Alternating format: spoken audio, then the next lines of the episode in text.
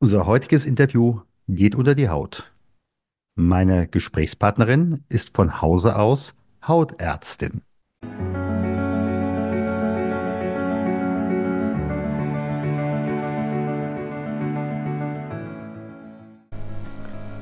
Herzlich willkommen bei Das Schwere leicht gesagt, dem Podcast des Trauermanagers.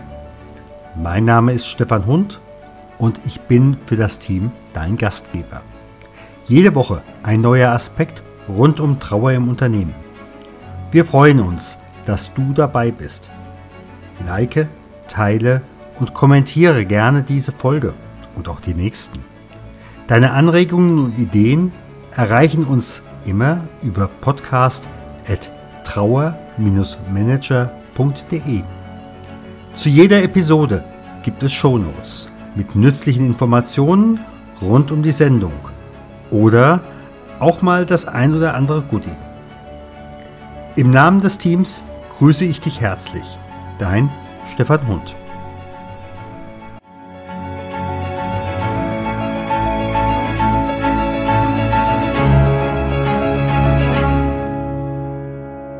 Liebe Hörerinnen und Hörer, wieder eine neue Runde von Das Schwere leicht gesagt. Und äh, ja, ich begrüße euch ganz, ganz herzlich und ich begrüße Dr. Ilona Schönwald. Liebe Ilona, herzlich willkommen. Lieber Stefan, vielen Dank für die Einladung. Es geht unter die Haut, aber ich frage jetzt trotzdem nochmal anders. Ist der Krieg schon zu Ende? Ganz einfach gesagt, nein. Denn Warum? Woran merkst du das? Den Krieg, den unsere Vorfahren erlebt haben, der ist zwar in der sichtbaren Welt zu Ende, aber der Schmerz lässt sich ja verbergen, aber er löst sich dadurch nicht auf. Und dadurch wirkt er weiter in uns, da es einen Schmerz in unseren Vorgenerationen gegeben hat, der niemals bearbeitet wurde, angeschaut wurde, sondern die Vorgeneration hat aufgrund ihrer traumatischen Erfahrungen ein, eine große Wand darum gebildet, einen großen Schutzwall, auch um die Folgegeneration zu schützen und sich selbst vor den Gefühlen, und jetzt ist die Zeit möglich, dass wir uns das angucken. Und deshalb würde ich sagen, der Krieg ist nicht zu Ende, solange wir uns das nicht angeschaut haben. Mhm. Jetzt haben wir einerseits den Zweiten Weltkrieg. Gilt das jetzt auch für Kriege beispielsweise äh, im Nahen Osten oder in der Ukraine? Es gilt für alle Kriege, für alle Menschen, die Krieg erleben und erlebt haben. Und es ist eine traumatisierende Geschichte, die immer in den Folgegenerationen auch weiterwirkt. Und das macht sich im Umgang, im Persönlichen mit den Menschen bemerkbar, denn wenn jemandem eine traumatische Situation widerfahren ist und Krieg ist höchst traumatisch, denn es ist existenziell, dann kommt es immer zu einem inneren nervalen Shutdown. Das bedeutet, die Fluchtmechanismen oder die äh, Überlebensstrategien von Flüchten oder Kämpfen können nicht funktionieren. Es kommt zu einem totalen Runterfahren aller möglichen Strategien und zu einer Trennung der Gefühlswelt, weil wir es emotional nicht aushalten können. Und dieser Teil steht uns dann im Leben nicht mehr zur Verfügung oder den Betroffenen. Und Kann ich das mir das im Endeffekt dann so vorstellen, ähm, als ob ich da so ein, so ein Lebenshaus hätte und äh, zwei Zimmer darf ich nicht mehr benutzen. Genau, die Tür ist verschlossen. Mhm. Ja. Und im besten Falle kann es die betroffene Person für sich selber ähm, noch öffnen in diesem Leben. Da aber Krieg so existenziell und traumatisch sind und die Gefühle so bedrohlich, ist es meistens so, dass es in diesem Leben nicht geöffnet wird, diese Tür, aber die Information davon bleibt ja erhalten. Und gerade wenn wir als Kinder in einem Elternhaus aufwachsen, die Krieg erlebt haben, die selber im Krieg noch Kinder gewesen sind, dann ist die Wahrscheinlichkeit groß, dass dieser Raum, der nicht betreten wird, ja auch ein emotionaler Resonanzraum ist, der nicht zur Verfügung steht. Und das natürlich für die Folgegeneration auch wieder schwierig ist. Wie gehen wir dann um mit Gefühlen? Wie gehen wir um mit Freude, mit Trauer, mit Schmerz? Und äh, ganz häufig wird ja in den Generationen der sogenannten Kriegsenkel, die zwischen 1950 und 75 in der Regel geboren sind, ganz häufig gesagt, also über Gefühle wurde bei uns nicht gesprochen. Dann hätte man ja was angucken müssen, was man entweder nicht angucken kann oder nicht angucken will, weil es zu schmerzhaft ist. Weil es zu schmerzhaft ist, ja. Und ja ein, ein sehr bildhaftes ähm, Möglichkeit, sich das vorzustellen, ist auch, wenn wir mit unseren lebendigen Kinderaugen oder den emotionalen Kinderaugen in die Augen der Eltern schauen, die aber ein emotionales, schweres Trauma haben, dann werden die immer an ihre eigenen Gefühle erinnert, ja. Und das können die nur abwehren. Sodass es immer auch in dem Vater-Kind, Mutter-Kind-Kontext zu totalen Irritationen kommt, ja. Mhm. Jetzt gehen wir mal von der, ich sag mal, privaten Ebene in äh, die Unternehmensebene. Wie kann ich sowas im Endeffekt auch erkennen? Möglicherweise ähm, ist meine Führungskraft betroffen, die nicht über ähm, Trauer oder Emotionen reden kann. Wie kann ich das erkennen? Wie kann ich damit umgehen? Na, wichtig ist ja schon mal zu wissen, dass eine bestimmte Generation, die zu dem Zeitpunkt, sage ich, wie ich es schon erwähnt habe, zwischen 50 und 75 geboren, mit großer Wahrscheinlichkeit Eltern und oder Großeltern hat, die Krieg erlebt haben. Das heißt, dass wir uns selber dafür sensibilisieren, dass wir die Nachfahren von meist traumatisierten Vorfahren sind. Und unser jetziges Leben uns meistens ja mehr als möglich macht, auch doch die Gefühlswelt zu erfahren. Und wenn ich dann bei Kollegen oder Vorgesetzten merke, dass ich weder Verständnis empfinden, also empfangen kann, noch derjenige selbst, sobald es in emotionalere Themen gibt, und die gibt es ja im beruflichen Kontext auch immer, sofort blockt und zumacht, dann auch zu realisieren, ah, das hat wahrscheinlich gar nichts mit mir selber zu tun. Das ist ja oft ein Trugschluss und eine Fehlleistung, wenn das auf sich selbst bezieht, sondern dass derjenige selbst Schwierigkeiten damit hat und wahrscheinlich auch aus einem traumatisierten Kontext. Das ist kollektiv. Ne? Wir befinden uns da in einem kollektiven Traumafeld, wenn wir uns das angucken.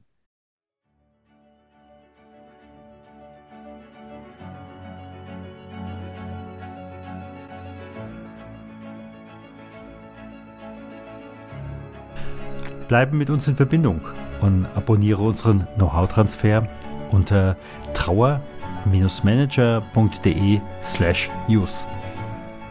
Wir freuen uns auf dich.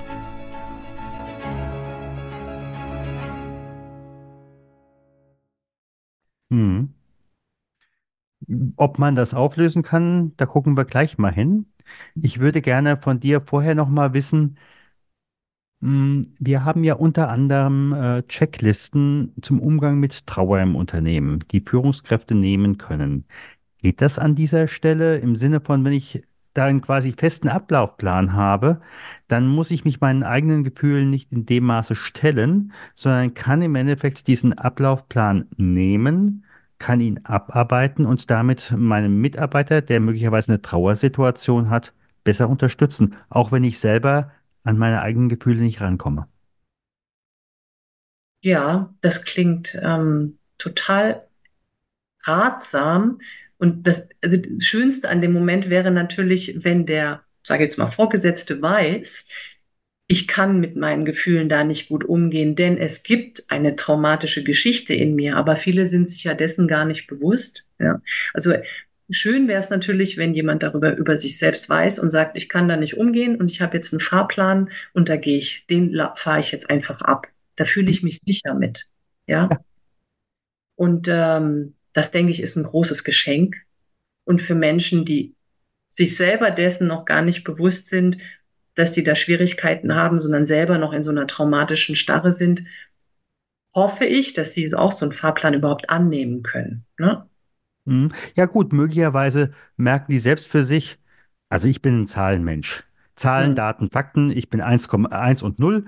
Ich habe eine IT-Ausbildung oder wie gesagt, ich bin äh, Betriebswirt, Controller mit Gefühlen habe ich es nicht so. Ja, ja. möglicherweise äh, habe ich ja genau diese Erkenntnis und in dem Moment, wo ich jetzt äh, gar nicht weiß, nach dem Motto, woher kommt denn das? Oder hat das möglicherweise mit traumatischen Erfahrungen zu tun? Ja, dann weiß ich zumindest, ich kann mit an meine, oder ich will nicht so emotional sein.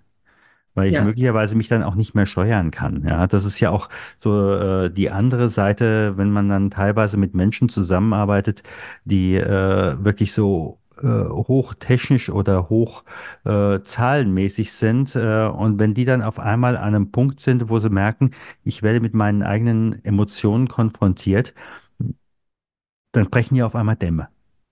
Dann brechen Dämme. Das führt ja dann häufig zu einer absoluten Krisensituation. Ja ähm, auch dann auch einen therapeutischen oder irgendeinen Kontext, mhm. das mit aufgefangen wird. Ne? Letztendlich sind wir ja einfach als Menschen, wir, es gibt natürlich diesen zahlenorientiert und mehr äh, kognitiv und, und, und, aber letztendlich sind wir natürlich auch immer fühlende Wesen und emotionale Wesen und es ist ein Teil von uns. Ne? Und das ist ja wie so eine Box, in die immer was reingeschüttet wird und, die Deck und der Deckel drauf kommt. wenn wir dann noch in einem relativ rationalen Elternhaus groß werden, die Firma, in der wir arbeiten, oder das ist meine Erfahrung, auch in den, ich habe ja in Kliniken gearbeitet und in der Praxis, mhm. mhm. letztendlich entspricht der berufliche Kontext oder die äh, Company, in die wir reingehen oder Praxisklinik, egal was, auch, hat auch immer was mit dem familiären Kontext zu tun. Wir begegnen ja oft den Konflikten und den Menschen in dem beruflichen Kontext und dem genau, was in uns ist und mit äh, dem wir in Resonanz gehen. Und äh, da kann natürlich gut sein, dass ein Mensch, der erstmal sehr rational groß wird und das alles kognitiv sehr leistungsstark macht, in so eine Firma reinkommt und da sehr lange durchkommt. Aber irgendwann im Leben werden wir meistens dazu aufgefordert, mit uns selbst nochmal tiefer in Kontakt zu kommen, damit wir authentisch leben können. Mhm. Das kann schon zu starken Schwierigkeiten führen. Ja. Kann man da, wie kann man damit umgehen? Ohne sagen zu müssen, ich muss jetzt erstmal drei Monate, sechs Monate in Kur oder sonst irgendetwas. Gibt es da eine Möglichkeit?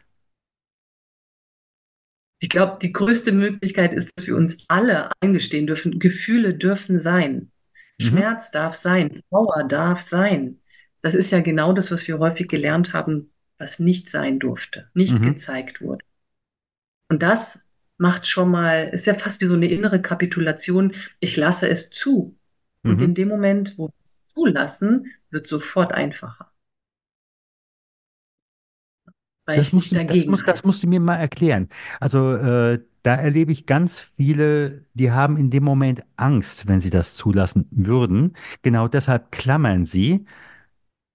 Aber was passiert in diesem Moment? Jetzt, jetzt frage ich wirklich mal äh, Frau Doktor, äh, die, ähm, ja, ich habe ja nun sechs Jahre auch als Klinikpfarrer in der Hautklinik gearbeitet.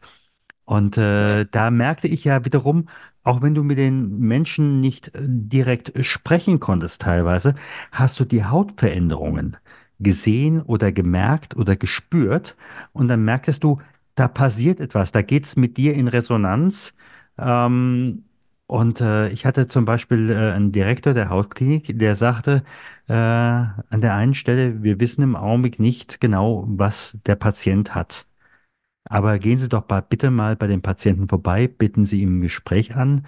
Das ist der Patient in der 23, äh, der am Fenster liegt. Ähm, und äh, dann bin ich zu dem Patienten hingegangen, habe dann äh, meinen üblichen äh, Spruch aufgesagt. Äh, ich bin hier der evangelische Klinikpfarrer, Sie residieren in meinem Bereich. Ähm, ich habe ein bisschen Zeit für Sie mitgebracht. Kommen wir doch mal ins Gespräch. Und das Interessante war, wir haben dann eine Stunde oder anderthalb gearbeitet. Man hat auch wirklich gesehen, wie sich auch Haut verändert hat. Eine Woche später treffe ich denselben Chefarzt wieder, der sagt, ich weiß nicht, was Sie gemacht haben. Wir dürfen ja keine Daten austauschen, ja. Aber äh, es hat was bewegt. Mhm, mhm. Ja, also rein ähm, äh, entwicklungsgeschichtlich oder in der Embryogenese, ja, also Haut und Nervensystem entstehen auf demselben Keimblatt und sprießen nur unterschiedlich aus. Das heißt, es ist immer miteinander verbunden so mal rein äh, medizinisch. Mhm. Und die Haut ist ein Grenzorgan zur Umwelt. Ne? Sie äh, schützt das Individuum. Es ist ein, ein riesen psychosomatisches Organ. Und äh, wenn wir Nervensystem und Gefühle in Bewegung bringen, passiert natürlich auch was. Deshalb sagen wir auch aufgekratzt sein oder ich fahre aus der Haut und und und. Ne? Also so ganz in diesem dermatologischen Kontext. Mhm. Ich bin ja nun nicht als, ich bin ja nicht mehr als ähm, Hautärztin tätig, aber die Erfahrung mit den ganzen Menschen hat mir immer wieder gezeigt, wenn Menschen in einen Prozess kommen, um wieder den Bogen dahin zu bekommen, was mache ich dann, ne? wenn Menschen mhm. daran festhalten und dann auch Angst haben, loszulassen, das ist ja, wenn wir lange in einem inneren Konstrukt leben und auf einmal drängt das Leben aber an eine andere Stelle, weil noch was integriert werden will oder noch mal gesehen werden will von uns oder so. Dann ist es ja so wie so ein inneres Verrücktwerden an eine andere mhm. Stelle im mhm. Leben. Anderen Standpunkt im Leben einzunehmen. Und dieses Verrücktwerden, im wahrsten Sinne des Wortes, von A nach B zum Beispiel, macht ja Druck. Und mhm. da wir nicht wissen, was Standpunkt B ist, macht das auch oft Angst. Aber in dem Moment, tatsächlich wiederhole mich da, wenn wir loslassen und ins Vertrauen gehen und sagen, ich lasse jetzt los, ich halte nicht mehr und ich lasse das Leben geschehen und gucke, was es jetzt bringt. Ich weiß zwar noch nicht, was kommt, macht sofort einfacher, weil in dem Moment, wo wir halten, braucht es auch so viel Kraft und es macht immer mehr Angst, so dass das dann eher in eine therapeutische Krise führt, ne, in der wir dann wirklich Unterstützung brauchen. Ja, manchmal braucht es das Halten mehr Kraft äh, als das Loslassen, aber das ist vielen in diesem Moment nicht bewusst.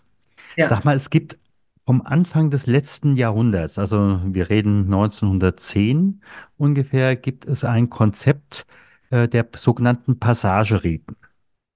Mhm. Ähm, dieses sagt im Endeffekt, äh, wir sind, kommen immer wieder als Mensch an Grenzsituationen, wo wir eine alte, mh, hm, ich sag mal, Seinsform loslassen, aufgeben, freiwillig aufgeben. Wie gesagt, das haben wir äh, bei dem Thema zum Beispiel, äh, ein Kind kommt dazu, da haben wir im religiösen Kontext, haben wir die Taufe oder die Beschneidung. Ähm, du hast äh, gleichzeitig die Kinder, die erwachsen äh, werden. Da hast du äh, in der DDR zum Beispiel die Jugendweihe gehabt. Äh, Im christlichen Kontext hast du die Konfirmation oder die Firmung. Ähm, genau dasselbe hast du ja nachher auch äh, bei der Beerdigung. Ähm, es ist ja nichts Schlimmeres, als wenn ein Mensch nicht beerdigt ist, dann ist er ja eigentlich noch da. Wie ist das an dieser Stelle? Ja, das ist eine tolle Frage. Ich denke tatsächlich, dass die Chance noch nie so groß gewesen ist wie jetzt, dass wir uns anschauen, was unseren Vorfahren geschehen ist und was das mit der Folgegeneration und mit der Vorgeneration gemacht hat dass es ein kollektives Trauma ist. Und wenn wir uns das jetzt anschauen, auch mal, was hat denn Mutter, Vater, Großmutter erlebt und was hat das mit mir zu tun und das dadurch integrieren, mhm. schaffen wir einen friedlicheren Raum dafür. Und für mich fühlt es sich so an, als könnten wir dann einen Schritt nach vorne gehen über so eine Schwelle und sagen, ja, das gehört alles zu mir, denn es haben meine Vorfahren erlebt, aber jetzt lebe ich nach vorne ein anderes Leben. Aber dafür braucht es das nach hinten schauen und das integrieren. Weil viele mhm. sind sich dieser ganzen Geschichte und was das mit uns gemacht hat, gar nicht so bewusst. Und diese Rückverbindung zu schaffen, bringt uns, glaube ich, in einen nächsten Schritt, damit wir ein bisschen freier, ein bisschen ganzer innerlich. Man sagt ja auch, unsere Vorfahren haben die Trümmern zusammengebaut, unsere Städte wieder aufgebaut und wir können jetzt unsere seelischen Trümmer wieder einsammeln. Und ich glaube, das ist eine große Möglichkeit jetzt, ein inneres Ritual auch zu schaffen. Ja, ich schaue mir das alles an und ich integriere das in mir und damit fühlt sich's Ganze an und ich kann einen Schritt weitergehen. Mhm. Da kommen für mich zwei Gedanken auf. Das eine, es gibt äh, im, äh, in der Bibel, im äh, Alten Testament, in den Büchern Mose, gibt es das Bild, äh, die äh, Eltern haben äh, stumpfe, Trau äh, haben ähm, äh, zu frische Trauben gegessen und haben stumpfe Zähne bekommen. Äh, und es wird äh, das Trauma im Endeffekt wird bis ins dritte und vierte Glied äh, verfolgt, anhaltend. Ähm, Erlebst du das auch so? Ja. Und auch wenn ich mich jetzt mit Fachkollegen aus der Psychosomatik oder so unterhalte, mhm.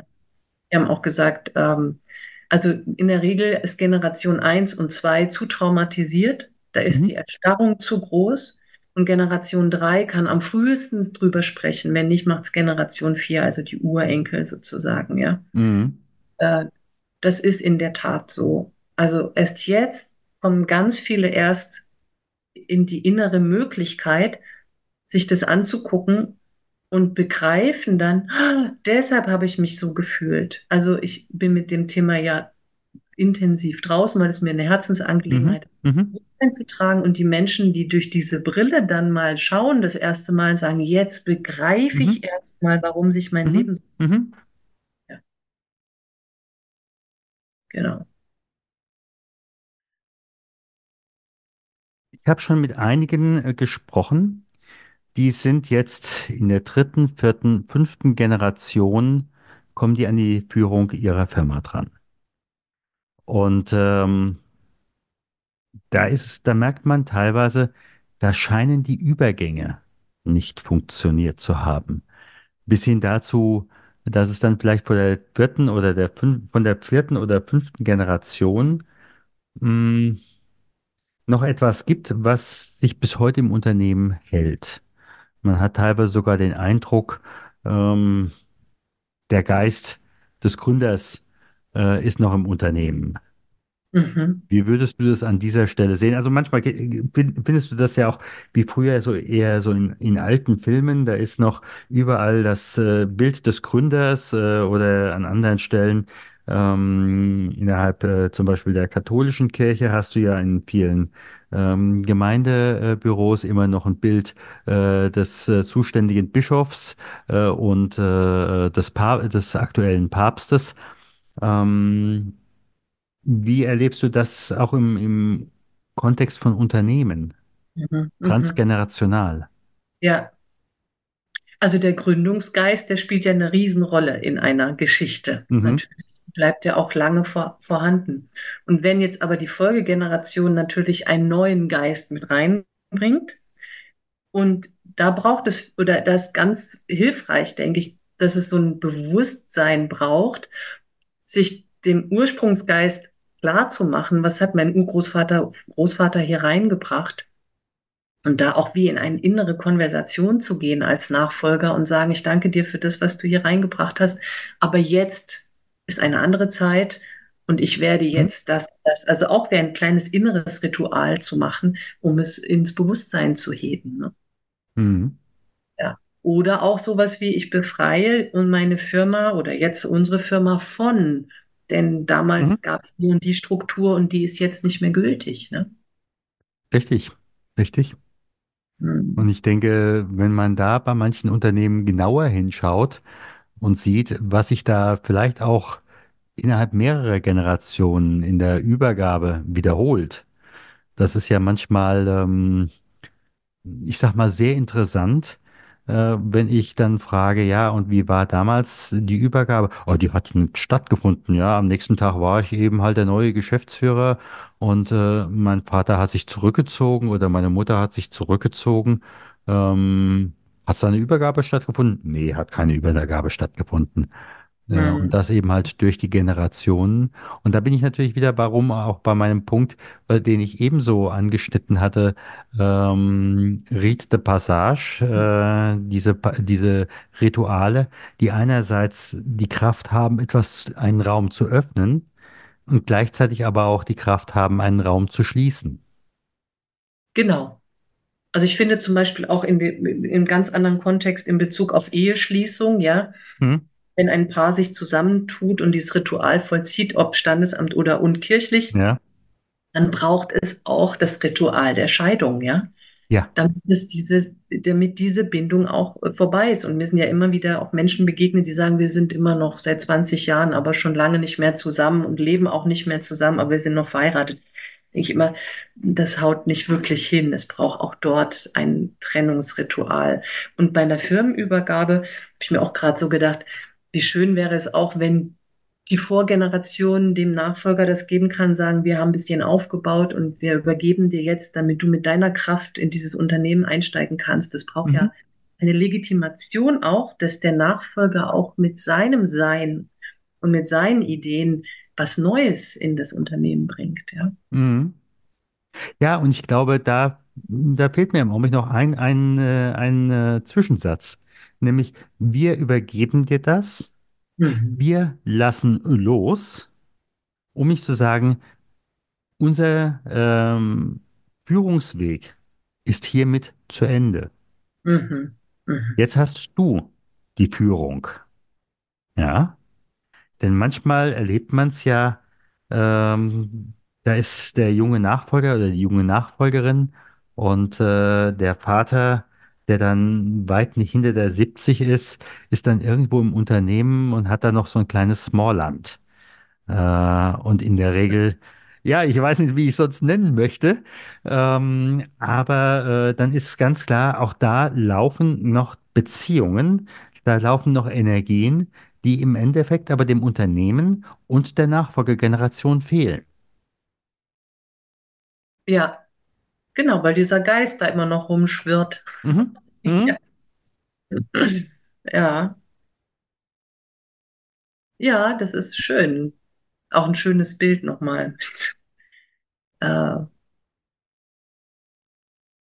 wie wichtig es ist, dass die Dinge übergeben werden und dass sie einen Anfang und ein Ende haben. Mhm. Mhm. Mhm.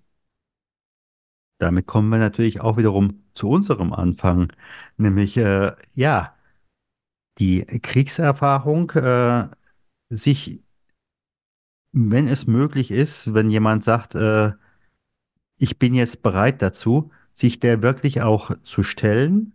Und dann gibt es eben halt die Möglichkeit, äh, entweder mit dir Kontakt aufzunehmen oder äh, wir hatten jetzt neulich auch mal ein Gespräch äh, mit einer anderen Kollegin, die an dieser Stelle sehr, sehr stark mit EMDR arbeitet, um äh, da entsprechende, äh, ich sag mal, Energien aufzulösen.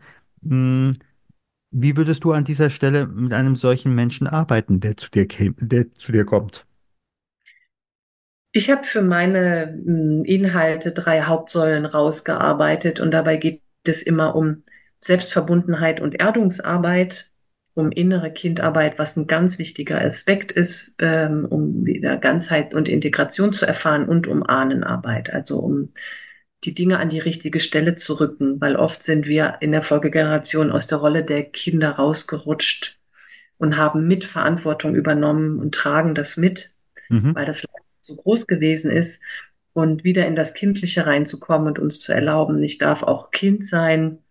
Und ähm, genau, deshalb ist der Aspekt wichtig. Und die große Überschrift ist immer Selbstverbundenheit. Und das ist ein schöner Prozess und sehr heilsam und somit können wir dann auch unseren Platz in der Welt einnehmen, weil viele erleben so oft auch, dass das Leben sich wie mit angezogener Handbremse anfühlt Mhm. oder als es noch gar nicht angefangen, obwohl man schon ganz viel gemacht hat. Also beruflich, erfolgreich, Familie, es kann alles schon da sein und trotzdem ist da immer ein Gefühl von, ich sitze auf dem Beifahrersitz. Mhm. Mhm. Mhm. Wir hatten ja vorhin auch so diesen Gedanken, ähm, ich sag's mal mit meinen Worten, da ist, da gibt es ein Ereignis, ähm, was ich entweder erlebt oder ererbt habe, was ich quasi in so eine Art von Kokon gesetzt habe, abgekapselt habe. Ähm, würde es an dieser Stelle diese Arbeit äh, den Kokon auch auflösen können? Oder ist es dann nur ein Weitertransportieren äh, dieses Kokons und äh, möglicherweise eines, ich sag mal, Unschädlichmachens?